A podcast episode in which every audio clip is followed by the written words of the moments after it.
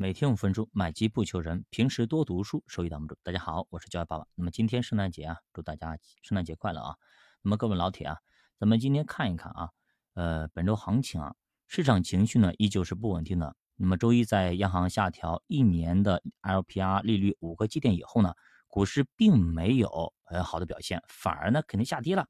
基本上全市场普跌啊，说明大家情绪非常的低落。有些人说是利出利好出尽，就是利空等等啊。随后市场开启了一个震荡模式。从一周行情来看，其实指数波动呢并不是特别大。那么它跌下去，慢慢又起来了，有这种横盘震荡这种感觉啊。沪深三百周跌下跌了百分之零点六七，中证五百呢是零点四九，那么上证指数下跌百分之零点三九。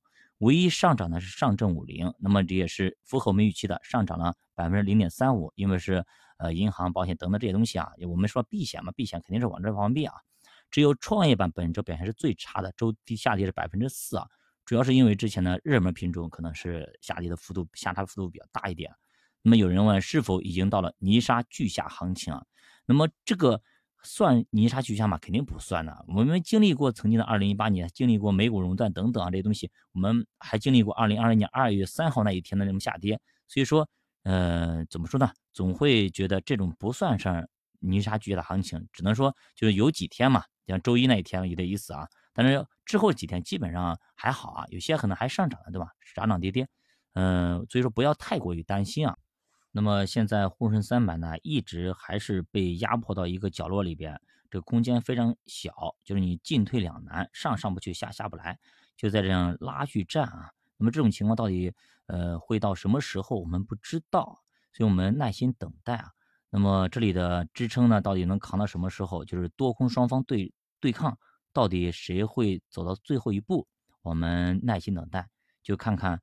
到底呃会不会有这种下方支撑的位被击穿的这种可能性？如果击穿的话，估计下方还有一段距离是比较吓人的。我们耐心等待就好了。我估计啊，毛估过百分之十到百分之十五差不多了，也没有特别大。但是呢，对于一线的人来说，心理防线来说，可能会击穿百分之七八十的心理防线。从行业上来说呢，成长价值是两重天啊。就比如说市场上唯一上涨的是上证五零。主要是呢被消费给撑起来的，就像新能源，对吧？本周放量下跌七个点，新能源的龙头宁王一则消息直接给干趴下了。小鹏汽车呢跟它是断交，那去采购其他厂的电池了，这一下子让宁王跌了七个点下去啊！如今已经是完全破位，如果宁王快速下跌，整个新能源板块估计就够呛。所以说，我们耐心等待啊，市场上会出现各种各样的事情会发生，我们也不知道它该怎么怎么去走，我们只能说现在的话点位有点高，我们没有去碰。那有有些小伙伴可能有去抄底的啊，等等的。那么我建议大家资金量不要放太大，万一真的下来的空间真的很大，它现在已经跑到了十层楼或者十一层楼上面，它干下来的话，就是冲击力是非常非常大的。那么光伏本周也下跌六点，这个行业我们在以前有讲过啊。目前呢也要小心了，因为明年利润整体会回落，那么高景气周期行业结束，那么这些行业的预期就会减弱。就比如说。那么就比如说一个孩子，他考试平时呢可能也就考个一般，考个及格这样子。突然有一次他考了个一百分，对吧？你就特别担心，特别开心啊，就是下一次还考一百。那么连续考一百分呢，嗯，就是就是每个人的预期，他肯肯定每次都考一百分。但是呢，你要想想哪个学生他真的每一次都考一百分，一点失误都没有吗？对吧？一旦他考了九十九或九十八，我估计很多人都会失望。你怎么回事？怎么考了九十八？对吧？其他同学如果考了九十。就是一百分的话，他可能就排名是第一、第二名、第三名等等这样一个情况了。所以说呢，预期越高，我们失望越高，就是说我们希望越大，失望越大。所以不要抱太高的希望。那么它增长率不可能一年翻几倍，一年增长率那么高，也是不可能的。长期下去高速运转怎么可能呢？我们最近在讲经经济周期，对吧？那么这种萨伊定律这种完美的与结合，一直运转，银行贷款，然后贷款给工厂，工厂工厂生产盈利，再给再银行存款等等这样。连续下去也不可能高速运转那么快的，总会有一天，那么工厂会发现，哎，我订单都差不多够了，好，我拿来钱来还贷款。那么万一还贷款不得了，好嘞，叽里呱啦就是全部下跌，就全行业下跌，这个就很难，就很难受，那么就会造成一个泥沙俱下的行情。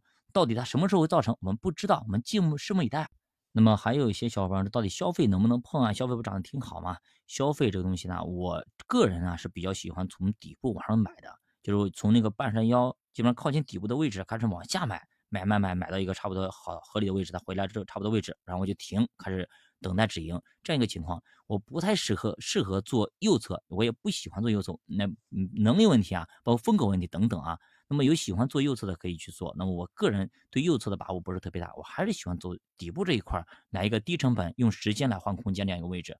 那么右侧的可能对你的呃心理要求啊、资金要求等等啊，都要求非常非常大。那么一般的小朋友、小伙伴们不适合做右侧，因为右侧对资金量、对信息判断能力、对盯盘等等，你要花很多时间、精力、金钱来去做这个东西。那么喜欢做短线，而且短线做的非常好的那些伙伴，倒是可以去做右侧。如果短线做的不是特别好，那那么我就不建议大家去这样去做了啊。那么我们可以耗得起，但我们钱不能损失，你懂吗？就是我们可以耗时间损失一些没问题，但是我们不能把钱损失了，因为钱一损失，我们的本金就少了。本来我们本金就不多，对吧？那么你做右侧，那么如果是本金错了你就错了，那么赶紧回来，那么会损耗资金。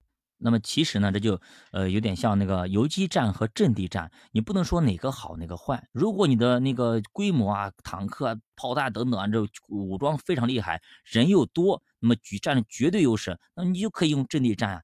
但是你如果人又少，对吧？武器又不装备，你肯定只能用选择游击战，就这样一个选择，不是说哪个好哪个坏，你打赢了就好，对不对？就这样情况。好的，教爸读书陪你一起慢慢变富。如果你的投资感兴趣，可以点击主播头像关注主播新米团，跟主播一起探讨投资智慧。再见。